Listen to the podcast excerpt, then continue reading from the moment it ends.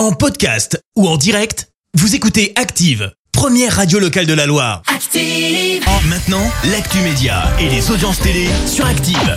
L'heure de retrouver Clémence Dubois-Texero. Bonjour Clémence. Euh, bonjour Fred, bonjour à tous. Allez, pour commencer la chronique télé, comme d'habitude, un petit coup d'œil aux audiences et retour gagnant pour la série Manche sur TF1. Et oui, elle s'est imposée hier soir avec un peu plus de 4 millions et demi de téléspectateurs.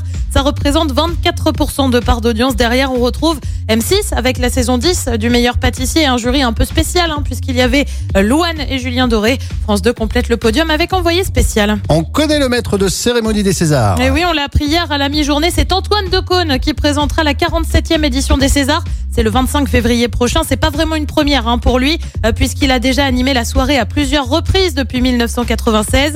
Il succède à Marina Foïs qui avait animé la précédente édition, marquée par le succès d'Adieu les cons, réalisé par Albert Dupontel, qui à lui seul a reçu 7 Césars. Et puis vous allez peut-être apercevoir une nouvelle tête dans les JT d'M6.